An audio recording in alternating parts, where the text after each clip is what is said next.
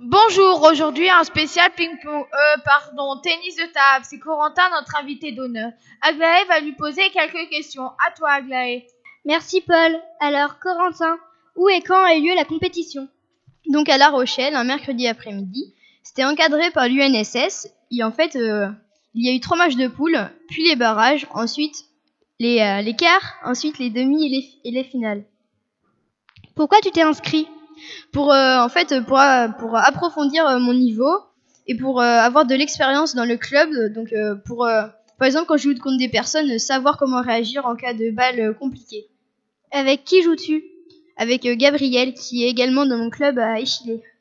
Alors comment as-tu découvert le tennis de table? Donc c'était au centre aéré, il y avait une table de ping-pong. En fait, il y avait un joueur qui était assez fort et ça m'a donné envie d'être comme lui et de m'entraîner plein de fois pour bah, pour être fort quoi. Pour toi, c'est un sport ou un loisir? Bah pour moi, c'est un sport parce que c'est un jeu assez complet et euh, faut bien bouger, faut être attentif, faut euh, c'est c'est très complet comme sport. Alors peux-tu nous expliquer quelle est la différence entre ping-pong et tennis de table? Bah en fait, le ping-pong c'est euh, un jeu qu'on joue comme dans les campings où on renvoie juste la balle, alors que le tennis de table c'est un sport où c'est un enfin quand, quand on commence à avoir un bon niveau, là on commence à jouer au tennis de table.